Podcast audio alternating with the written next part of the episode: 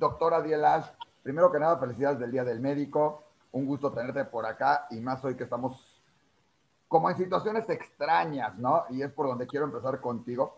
Al principio de la pandemia, todos hablábamos de los médicos, de la labor, del esfuerzo, e-, era titánico, o por era todo esto. Hoy como que nos hemos relajado y como que ya es normal, pasamos de una histeria colectiva a una normalidad que ya no, no, que les da lo mismo a la gente en cierta manera. Y yo quería preguntarte, tú que has estado envuelto en todo esto de la pandemia, en tratamiento a muchos pacientes con el virus, ¿cómo estamos, Adiel? Bueno, gracias por la felicitación y gracias por la invitación para que me entrevistes, Isaac. Mira, ¿cómo estamos? No estamos bien. ¿Por qué? Por lo mismo que acabas de mencionar, por la relajación de las medidas sanitarias. Eh, dicen que lo que empieza bien acaba bien. Esto no empezó bien y no va a acabar bien. La gente realmente ya está harta, ya está cansada de llevar a cabo las medidas de distanciamiento social. Y lo peor del caso al respecto de este cansancio es que no logramos agarrar hábitos, obtener hábitos. Ya sabes, la práctica hace al maestro. Te acostumbras a salir de la casa con el cubrebocas y te acostumbras a lavarte las manos y te acostumbras que si ves un elevador muy lleno o una sala de espera muy llena o un súper muy lleno, no te metes. Y esas básicas costumbres que te estoy mencionando durante la pandemia, no las logramos adquirir, no nos acostumbramos a convivir con la pandemia. Y ese es el problema. Empezamos mal y estamos acabando mal.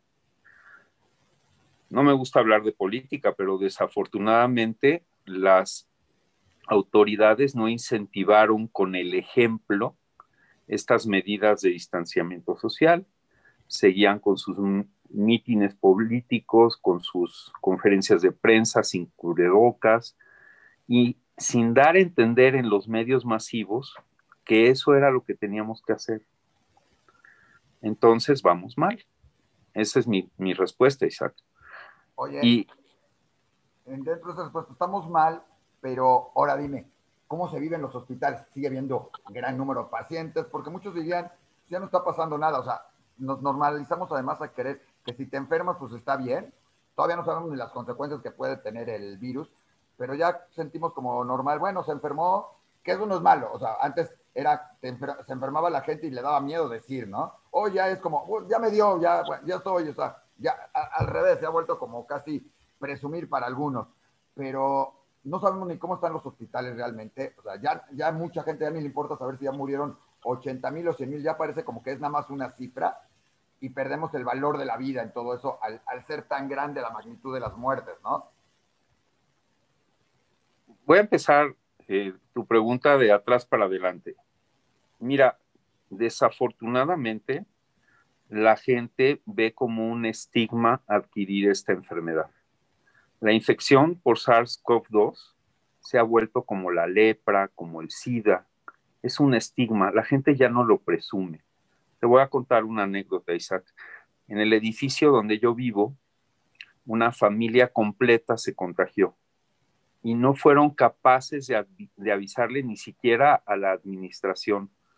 No tuvieron la confianza de recurrir a sus vecinos para que les ayudemos a subir el súper por el elevador, para ver qué se les ofrece, si traemos algo de la farmacia. Ni siquiera eso, Isaac lo vieron como un estigma. Dijeron, nos van a poner tache.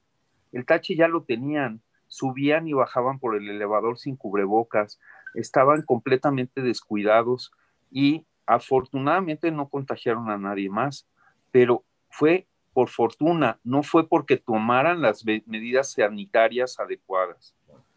Hay otras situaciones, Isaac, la gente no se da cuenta que es una enfermedad que le puede dar al 80% de la población.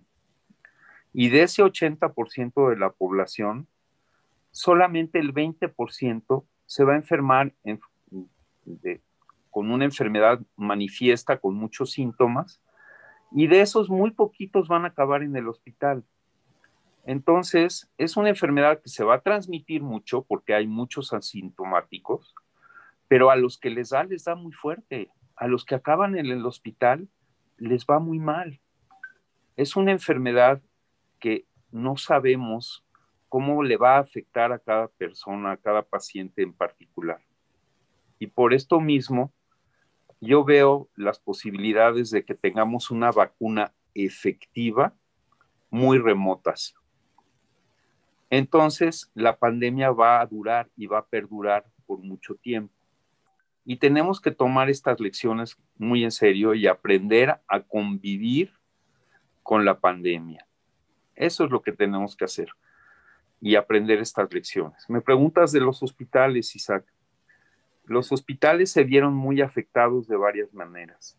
La principal, los hospitales privados se, vieron afectados económicamente.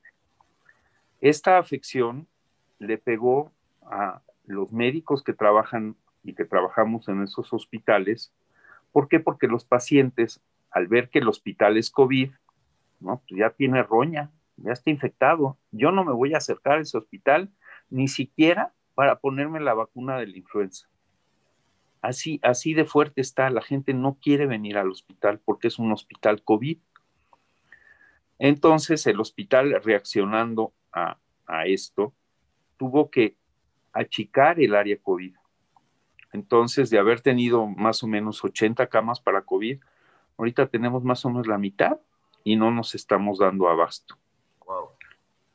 Sí, es muy triste porque hay días en que tienen que cerrar el, el triage respiratorio, el área de urgencias respiratorias. ¿Por qué? Porque no hay lugar, porque no hay camas para subir a los pacientes que están esperando una cama allá arriba.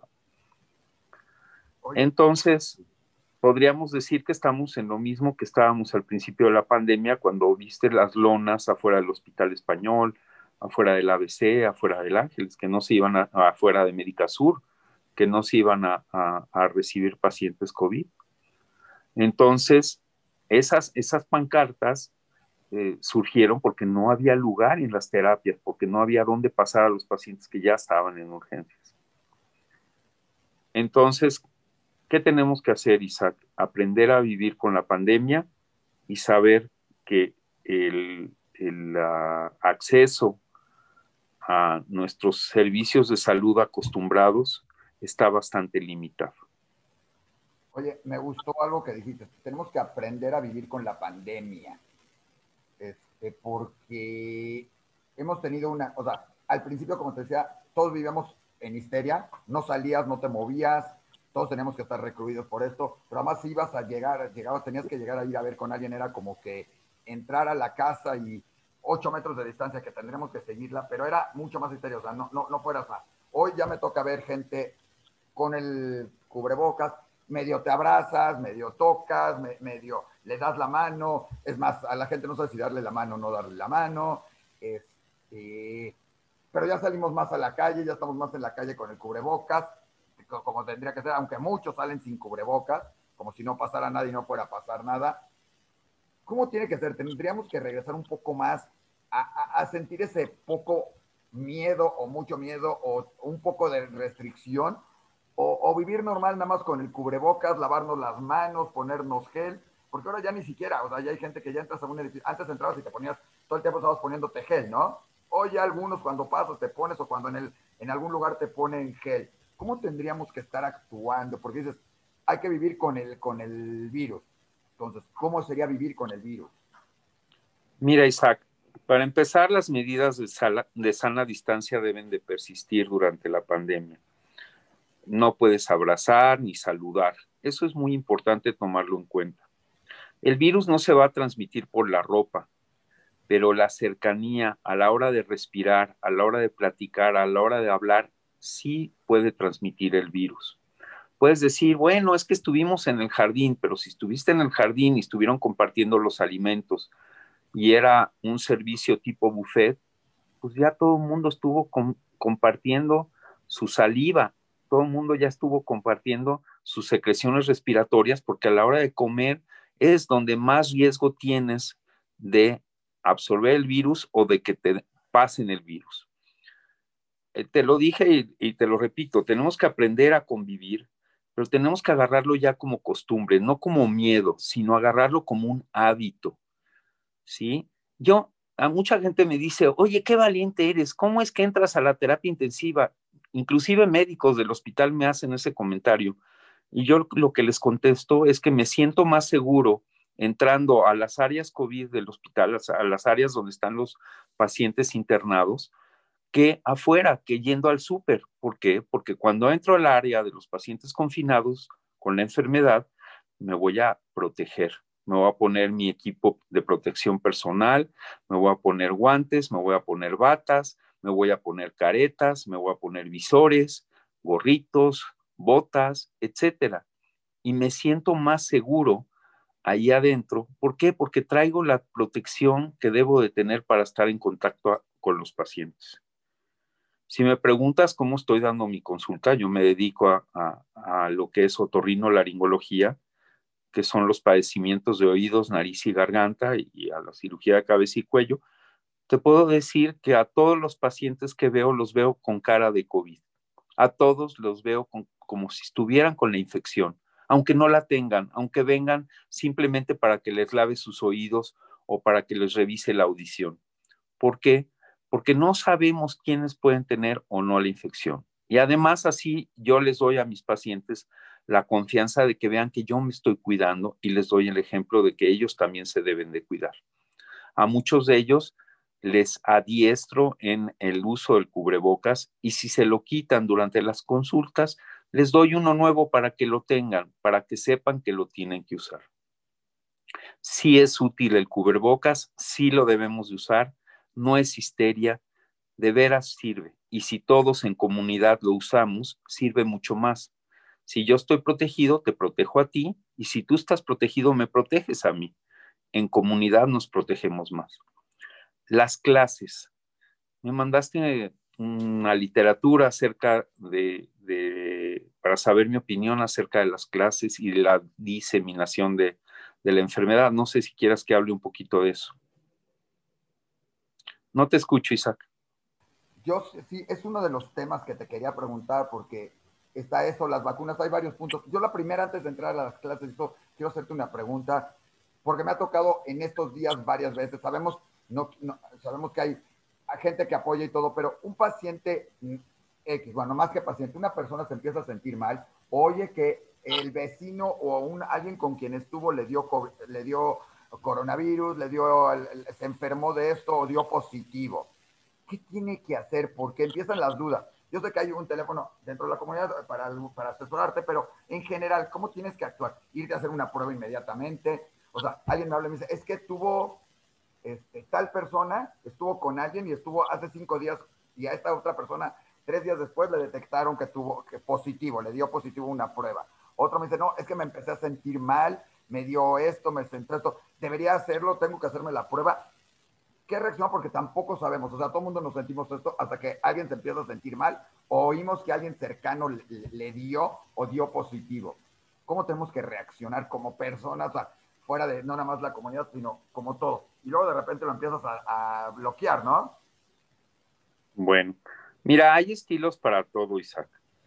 Eh, yo te voy a comentar lo que yo hago con mis pacientes yo sugiero a cualquier persona que nos escuche esta entrevista que le hablen a su médico de confianza. Cada médico tiene un estilo diferente. Cuando yo recibo una, llamada de este estilo, como la que acabas de describir, que son las más frecuentes y así son, hoy hace cinco días estuve con alguien que salió positivo al COVID. Yo lo primero que les pido es, número uno, si pertenecen a la comunidad, que llamen a Jerum la verdad es un apoyo muy, muy importante y sobre todo, más que el apoyo, es llevar la estadística correcta de cuántas personas están infectadas, cuántas personas están contagiadas, cuántas personas están potencialmente contagiadas y a cuántas personas tenemos en aislamiento o en hospitalización. Sí es muy importante. Entonces, si son personas que pertenecen a la comunidad, les pido que llamen a Genoma. La otra situación. Hay dos tipos de pacientes de los que te llaman. los que únicamente tienen sospecha por haber tenido contacto y los que tienen síntomas. La conducta va a ser diferente en estos dos casos. Los que tuvieron contacto y no tienen síntomas, si se hacen la prueba, no necesariamente va a salir la prueba positiva, no necesariamente van a ser reactivos para el virus SARS-CoV-2 en la prueba nasofaringea. ¿Por qué? Porque la prueba nasofaringea se debe de aplicar en pacientes que ya tienen el virus. Y si no tienen síntomas, es muy difícil saber si lo tienen o no. Entonces, si haces la prueba muy pronto, no necesariamente va a ser reactiva, o si te esperas el tiempo suficiente, puede llegar a ser inclusive una falsa negativa y el paciente ser un portador asintomático o un portador sano. Entonces, en los pacientes que no tienen síntomas, yo les pido que guarden cuarentena, que nos esperemos una semana a 10 días completos en cuarentena y si tienen acceso a hacerse la prueba, porque no es barata, o se la pueden hacer en algún centro de salud donde no cuesta, que se la hagan después de siete días de haber tenido el contacto, pero no antes. Si me hablan a los cinco días, les voy a decir que se esperen un par de días más o inclusive hasta el décimo día. Eso es en el caso de pacientes que no tienen ningún tipo de síntomas. En el caso de los pacientes que ya tienen síntomas, y los voy a enumerar nuevamente, ¿por qué? Porque hay que enumerarlos y tenerlos en cuenta hasta el cansancio, es malestar general, fiebre, dolor de cabeza, pérdida del olfato o pérdida del gusto, dolor de garganta, garganta seca, sensación de una infección respiratoria que no, no progresa, tos seca, falta de aire. Esos son los síntomas principales. También se asocia... Adiel, doctor Adiel, aclarando que no tienes que presentar todos. No es que sean No, claro que no. Claro que no. Y otro síntoma muy importante que no tiene nada que ver con las vías respiratorias es diarrea. Muchos pacientes empiezan con diarrea, cuadros diarreicos que no tienen una explicación, lo que dicen, no, me tomé unos camaroncitos, tal vez estaban echados a perder. Cuadros diarreicos.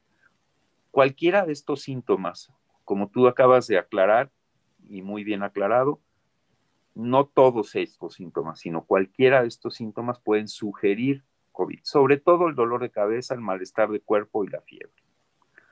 ¿Qué hago con estos pacientes? Aparte de que si son de la comunidad les pido que hablen a Jerum, aparte tenemos en el hospital, se hizo una plataforma digital que está en, es por computadora, no es por, por el celular directamente, no es una aplicación, es una aplicación de computadora, en donde estamos subiendo a los pacientes con los síntomas de COVID con los síntomas de esta enfermedad para darle seguimiento.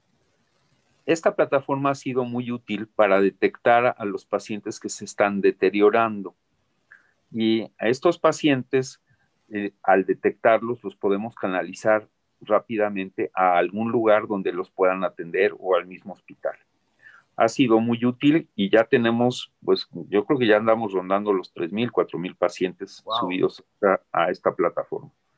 Ha sido muy útil, este, se llama Sherpa, eh, ABC Hospital, y este, ha sido de mucha utilidad para nosotros poder darle seguimiento a nuestros pacientes. ¿Por qué? Porque vamos graficando sus síntomas y vamos graficando su temperatura y los niveles de oxigenación en la sangre a través del, del oxímetro.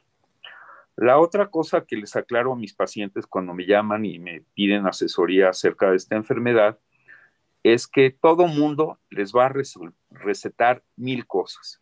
A mi prima le dieron un antibiótico, a mi amigo le dieron el dióxido de cloro, a mi amigo le dieron ozono, a mi amigo le dieron este X, Y, Z números de tratamientos, vitamina D, le dieron eh, zinc, le dieron todas esas cosas que se están recetando, no se ha visto que realmente tengan una utilidad.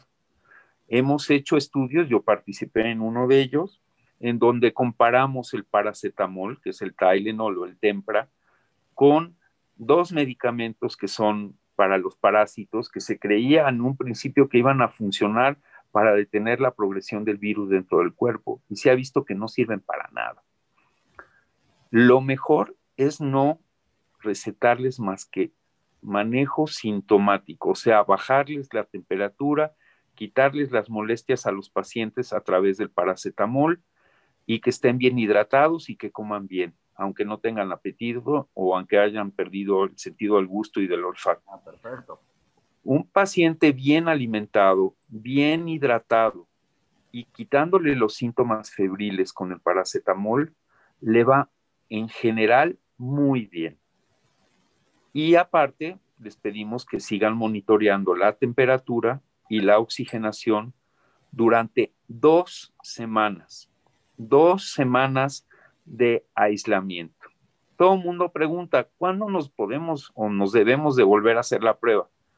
Ya una vez que la prueba salió positiva, tú tienes al paciente en aislamiento dos semanas completas desde el inicio de los síntomas o desde que salió la prueba positiva, dos semanas de aislamiento es suficiente para que puedan llevar otra vez una vida, pero ya no normal, sino una vida adecuada a la pandemia, como lo que mencionamos hace rato. ¿Por qué? Porque yo les sugiero que sigan usando el cubrebocas y que no se confíen de la inmunidad que pudieron haber adquirido con esa infección primaria que tuvieron. ¿Por qué? Porque todavía el virus es muy nuevo y apenas estamos empezando a ver cuándo los pacientes se vuelven a reinfectar o cuándo va a haber mutaciones de este virus y que vuelva a aparecer la infección nuevamente a todo lo que da. Entonces, estas son las dos vertientes que tenemos y existe una tercera vertiente que es cuándo ir al hospital. Si nosotros detectamos que durante la eh, estancia en casa el paciente se empieza a agravar en sus síntomas, necesitamos hacer más estudios. ¿Qué tipo de estudios? Hacemos un paquete para la enfermedad, que hay, lo hay en varios laboratorios, en donde se les hace una tomografía de tórax. Muchos dicen, no, me hago mi radiografía de tórax. Desafortunadamente, cuando la neumonía por SARS-CoV-2 no está muy avanzada, en la radiografía de tórax no se alcanzan a apreciar cambios significativos de neumonía. Entonces tenemos que recurrir a hacer una tomografía computarizada de tórax donde vamos a poder detectar los focos neumónicos en forma inicial. La otra es que necesitamos que el paciente se haga unos estudios de sangre donde vamos a medir los diferentes indicadores de inflamación en el cuerpo y vamos a saber si necesitamos anticoagular al paciente. Muchos pacientes cuando les dicen que salieron positivos empiezan a tomar aspirina, por ejemplo. La aspirina es un antiagregante plaquetario, o sea, impide que las plaquetas se junten en el cuerpo y previene ciertos tipos de trombosis. Pero para cuando hay trombosis por esta enfermedad, necesitamos anticoagular formalmente al paciente y no andarnos con medios tintas de que vamos a darle pura aspirina. Entonces, Dime. Entonces, creo que lo más importante en todo esto, perdón que te pare un poquito en todo eso, es primero recurrir al médico, ¿no? O sea, no Definitivamente. Por cualquiera de los casos. Dos, estar consciente que si, que si no te dio, o sea, no es de urgencia, o sea, no es al día siguiente y me vas a detectar, tiene que pasar un periodo, pero lo primero es asesorarte con el doctor, con tu médico de cabecera, con tu doctor que conoces, o con alguna, o sea, no con el amigo, no es hablarle al amigo, oye, ¿tú qué hiciste, no? ¿Eh? ¿O tú qué harías? Es hablarle al doctor y ya el doctor ya canalizará y verá las medidas y cada doctor tendrá sus medidas, todo esto, para determinar qué tiene que hacer. Estoy en lo correcto. O sea, la respuesta más directo para todo el mundo, para que todo se lo quede muy claro, es tengas o no tengas, tengas duda o no tengas, o, conoces, porque además todos conocemos a alguien que, le, que conocemos, porque no es para mí, es para alguien que conocemos, es el primo del amigo del tío, que, está dudando, es esto. Y dos, no tener miedo de decir, es para mí o para mi esposa o para mi hijo o para X. O sea, ser muy claros y precisos porque luego estamos medio inventando, ¿verdad? Mira, en resumidas cuentas, como lo acabas de decir, consulte a su médico. Oye, y, ahora sí, ahí pasando dos temitas rápidos ahí. Hablaste mucho, ¿hay prevención? No hay prevención, tampoco existe, o, sí hay. Claro que sí, ¿cómo no? Bueno. Isaac, discúlpame que te interrumpa, claro que hay prevención. La sana distancia, ah, el uso adecuado de la mascarilla facial, porque está mal llamada cubrebocas, taparse nariz y boca, lo puedes hacer hasta con un paleacate, el uso adecuado y el lavado constante de manos. Sana distancia, uso adecuado de mascarilla facial y lavado constante de manos. Si hay prevención, no subirse a lugares, por ejemplo, al transporte público, al metro, y ahí si quieres podemos entrar a lo de las escuelas, con mucho gusto te doy la pauta. Exacto. Bueno, justamente en eso, no hay más que cuidarse de ese sentido, no hay de que si tomas mucha vitamina C, de que si haces mucho ejercicio, o sea, no hay una de esas, este, el chiste es este, cuidarse, sana distancia, todo esto, pero ahí entra, ¿qué pasa con las escuelas? Porque ayer justamente estuvimos, te, mandé eso, varios artículos, artículos que dicen que no importa, que mejor, ¿qué pasa con las escuelas? Porque en México, afortunadamente, creo yo, todavía, pero me toca platicar con otros, hasta con otros doctores, me dicen que se vayan a la escuela, se está perdiendo esto, la educación, de todas maneras se van a contagiar los niños. ¿Qué pasa con las escuelas? Mira, tenemos varias, varias eh, aristas que hay que tocar. La primera, Isaac, y qué bueno que, siempre has sido muy serio en tus entrevistas, es la llamada fake news. Si nos vamos por los fake news y nos vamos por las noticias que vienen respaldadas desde un ámbito político meramente, vamos a cometer muchos errores. Cuando mezclamos la salud con la, con la política, mezclar salud con política es mala medicina. ¿Sí? ¿Te quedó clara la, ecuación? bastante claro. Digo, no lo quiero meter todo el tema, pero sí, sí, o sea. Salud con eh, eh, eh, política es igual a mala medicina. Y, también lo hemos vivido. economía. Yo metería también en esa ecuación economía o, o, factor económico también. O, factores socio político económicos. Ahí es donde está la ecuación completa. Factores socio político económicos. Cualquier enfermedad que nosotros analizamos como médicos van a tener un contexto biopsicosocial. Todas las enfermedades las tenemos que ver en este contexto. Esas tres esferas las juntamos y los aspectos de salud y enfermedad van a estar relacionados con ella. Si nosotros vemos el entorno, y me voy a a, dirigir a México, el entorno en el que vive la mayoría de nuestra población, no la gente de nuestra comunidad únicamente y no la gente que nos rodea en las zonas urbanas donde vive nuestra comunidad, sino en general la población de México, nos damos cuenta que el hacinamiento es uno de los puntos más importantes en cómo vive nuestra población. Habitaciones plurifamiliares, o sea, habitación plurifamiliar. En una sola casa viven varias familias. Claro. En un solo cuarto viven varias personas, no una, dos ni tres, hasta cinco, seis o más.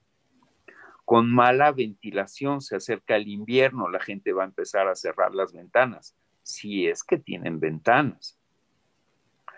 La gente no tiene acceso a servicios sanitarios adecuados para ir al baño y para bañarse.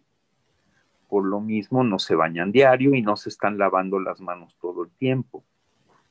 Esta misma gente va a ir a las escuelas, van a mandar y llevar a sus hijos a las escuelas, pero muchas veces para llegar a la escuela donde estudian sus hijos tienen que recurrir al transporte público, donde el hacinamiento también es muy intenso. La gente viaja empacada como sardinas, haya o no pandemia, y van a llevar a sus hijos a las escuelas donde estos niños van a convivir con otros niños que viven en las mismas circunstancias que ellos, donde el riesgo de contagio es muy grande. Ahora, la gente tiene que salir a trabajar. Los niños que se quedan en casa, ¿quiénes son los que los cuidan?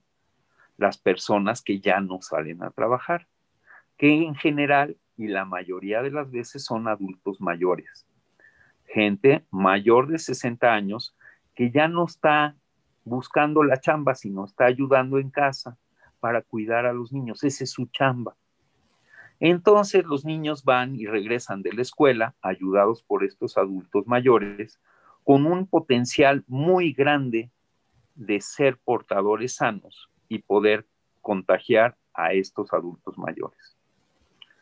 Entonces, en resumidas cuentas, el unificar familias de diferentes lugares donde potencialmente se pueden contagiar y pasarse unos a otros estas enfermedades, pues es potencialmente muy peligroso y puede reactivar o activar nuevamente el contagio.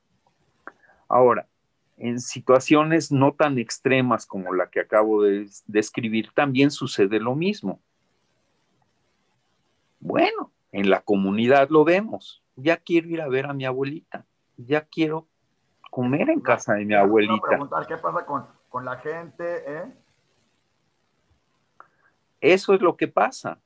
Eso es lo que pasa, Isaac. Que si nosotros ya vamos a la escuela, pues ya no podemos visitar a los abuelitos. Si nosotros nos seguimos cuidando y mantenemos la sana distancia y en lugar de ir a visitar a la abuelita en el comedor, a compartir la comida con la abuelita, vamos al jardín y estamos con la abuelita en el jardín, pues ¿qué más? Le damos felicidad a la abuelita, le quitamos el aislamiento a la abuelita, todos con la sana distancia, y la abuelita está mucho más visitada y más contenta que si organiza una comida y corremos el riesgo de que vamos a contagiar a la abuelita.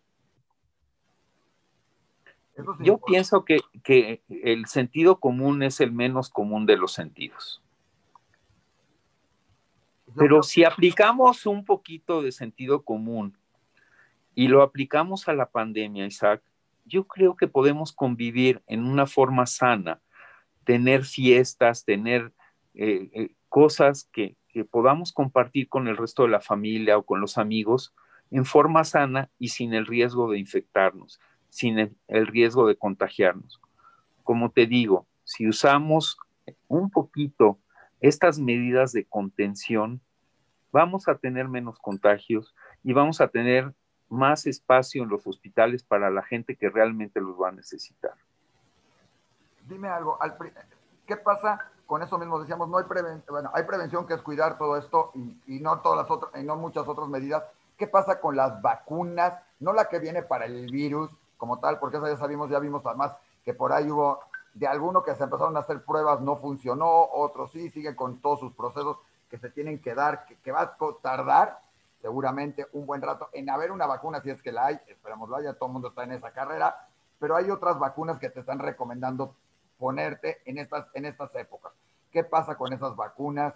Que si es la de este, influenza, que si la de no sé qué, que si tetra, que si cuatre, que si, ¿qué onda con ellas? Porque también está, ¿no? Digo, es importante, además, siempre es importante estar vacunado contra muchas cosas, pero, y no somos un país que, que estamos acostumbrados, o sea, las cartillas nacional de vacunación, muchos se la pasan, bueno, no digo por dónde, ¿verdad? Pero no, pero eso, ¿qué tan importante es hoy sí para todo mundo? Mira, hace rato mencionaste las vitaminas y otro tipo de situaciones. Mira, lo que traemos de antes de la enfermedad, lo que tenemos que hacer es tenerlo bien controlado. Si un paciente es hipertenso, pues que siga tomando sus medicinas para la hipertensión. Si un paciente es eh, diabético, que tenga bien controlada su diabetes. Si un paciente eh, no come bien, no tiene una alimentación sana que comprenda todos los diferentes grupos de alimentos que incluyen vitaminas y minerales, pues que lo haga. Si un paciente no hace nada de ejercicio, no se asolea nada, no sale ni a caminar a la calle, pues no se va a fijar la vitamina D por más que le demos vitamina D. Entonces, la gente tiene que hacer un poco de ejercicio, moverse y salir a la calle, tener bien controlada la diabetes, etc. Esas medidas son muy importantes. Estar en el peso adecuado, no comer puros carbohidratos y bajar de peso en el caso de padecer, obesidad. Todas estas cosas ayudan a fortalecer el sistema inmune de las personas y que la respuesta que van a tener hacia todo tipo de infecciones sea una respuesta más efectiva para contener las infecciones. Con respecto a las vacunas, definitivamente sí es bueno estar vacunado. Sí es buena la vacuna de la influenza, ya sea la tetre, la tetra o la trivalente no importa cuál. La tetra no ha llegado todavía eh, al nivel privado.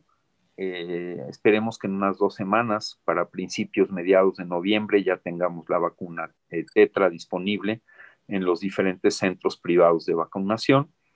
Y sí es conveniente vacunarse, sobre todo la gente que está acostumbrada a vacunarse.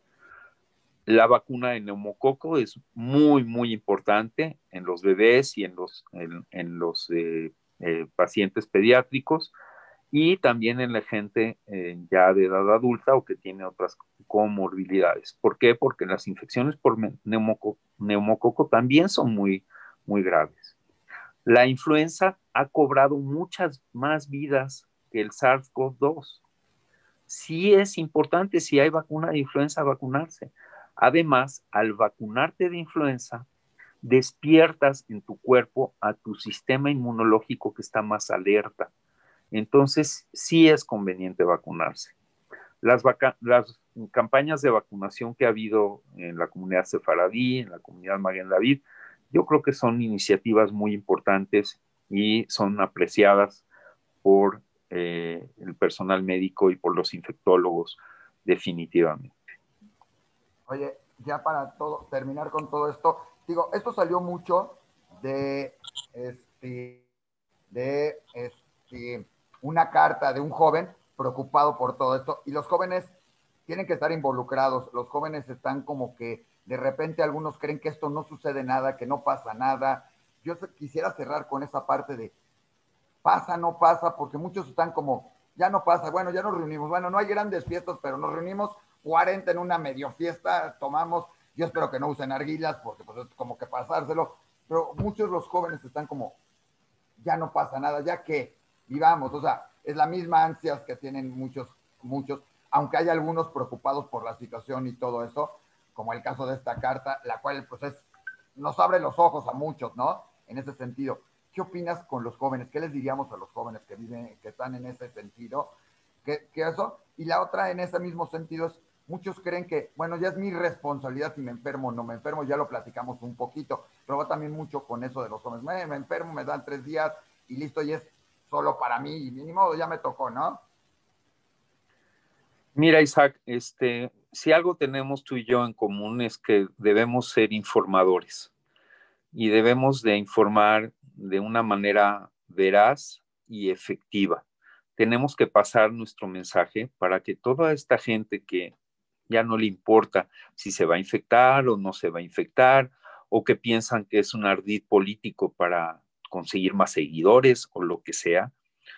Yo pienso que esta es nuestra labor, tenemos que informar y este, esta entrevista para mí es muy importante.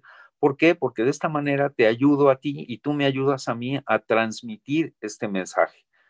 Es lo único que podemos hacer. No podemos eh, eh, lavarles el coco y hacerlos entender. Hay muchachos de 21 años, de 25, de 30, hay gente muy consciente, pero también hay gente muy irresponsable y por más que les digas van a seguir saliendo a la calle sin cubrebocas, van a seguir sin las medidas de distanciamiento social, van a seguir eh, compartiendo la chicha o van a seguir compartiendo el vape y no lo van a dejar de hacer. ¿Por qué? Porque es su manera de demostrar su rebeldía como lo ha sido el alcohol o como lo ha sido el sexo sin protección, etcétera. No podemos hacer mucho, Isaac, más que tratar de informar y decirles si está ahí el virus, si es peligroso, tal vez a ti no te va a afectar, pero a tus seres queridos más cercanos como tus padres o tus abuelos, sí les puede causar mucho daño e inclusive la muerte. Adiel, pues muchísimas gracias. Este, creo que ha sido muy ilustradora tu plática. Creo que mucha gente lo tiene que tomar en cuenta y aprender de la misma. Y, y, como dijimos por ahí en una de estas y con un video que acabamos de estar comentando que se mandó, no hay que bajar los brazos, no hay que descuidarnos, no hay que caer en esa, hay que vivir con el virus, pero eso no quiere decir que bajemos, que bajemos, nos descuidemos y todo lo demás, ¿verdad, Ariel? Exacto, hay que aprender a convivir con la pandemia y consulten a su médico, no se queden con dudas, pregunten. Hay muchos médicos que estamos en la mejor disposición de atender sus dudas, de comentarlo. Somos voluntarios en varias eh, plataformas como las que les mencioné del, Hospital ABC y yo creo que lo más importante es tener confianza con la gente que están asesorándose y evitar eh, entrar en el fake news, no transmitir eh, videos o, o memes este, que puedan ser perjudiciales por la carga de noticias falsas que traen en sí. Pues, Adiel, muchísimas gracias. La verdad, nuevamente, espero que esto lo deje, que la gente lo siga tomando en cuenta, que la gente sepa que los médicos siguen haciendo, otra vez felicidades en el Día del Médico, que, pero que los médicos siguen haciendo una labor titánica, ¿sí? como en los primeros días que muchos veíamos y decíamos, y había porras y todo para los doctores y todo, y como que de repente cayó, pero hay que seguirlos animando, hay que seguirles, en muchos hospitales públicos siguen estando ahí todos los doctores, hay que seguirles apoyando con comida, con cubrebocas, bueno, con mascarillas faciales como, como debe ser. Digo, algo aprendimos en la plática, ¿verdad? Este, y todo esto, este, seguir, seguir en eso, porque no porque hayan pasado seis, siete meses y ya parece como que todo es la nueva, tenemos que olvidar cómo empezamos y que, que muchas de esas cosas tienen que seguir, ¿no? Sí, mira, para finalizar y aprovechando la plataforma, yo te quiero decir que no solo los médicos somos, estamos en la línea de batalla, están las enfermeras, los técnicos de rayos X, las afanadoras, las que limpian, la gente de ropería, la gente de mantenimiento, la gente de inhaloterapia, los fisioterapeutas, que son los que rehabilitan a los pacientes que acaban muy, muy, muy debilitados después de esta enfermedad, y todos los especialistas. Y sobre todo, eh, siendo Día del Médico, yo quiero rendir un homenaje a todo el personal de salud, no solo médicos, que han perdido la vida por esta pandemia eh, al estar atendiendo a los pacientes eh, en la primera línea. Es muy triste, pero ya no es un día de festejo. Me dices feliz Día del Médico. Yo quisiera que sea un homenaje a la gente que ha perdido la vida al tratar a estos pacientes, no solo médicos, sino todo el personal que gira alrededor de los hospitales. Pues mil gracias, saludos a todos y gracias por esto y gracias por la labor que están haciendo. Además, hay que reconocer a varios médicos que están esforzándose mucho en todo esto, no nada más como muchos digan, hijos, les está yendo muy bien, lo todo, es una labor, esto, un riesgo también, y creo que pues, sale mucho ese juramento que alguna vez hicieron los doctores de que hay que cuidar a los pacientes y hacer mucho por ellos. Este, creo que muchos lo están haciendo y un reconocimiento a todos los que, como diríamos, desinteresadamente de alguna manera lo están haciendo no nada más por uno, sino por toda la población, ¿no? Gracias, Isa, gracias por la entrevista. Gracias a ti y felicidades también nuevamente y que sea un día de honor para todos ustedes. Muchísimas gracias. Gracias.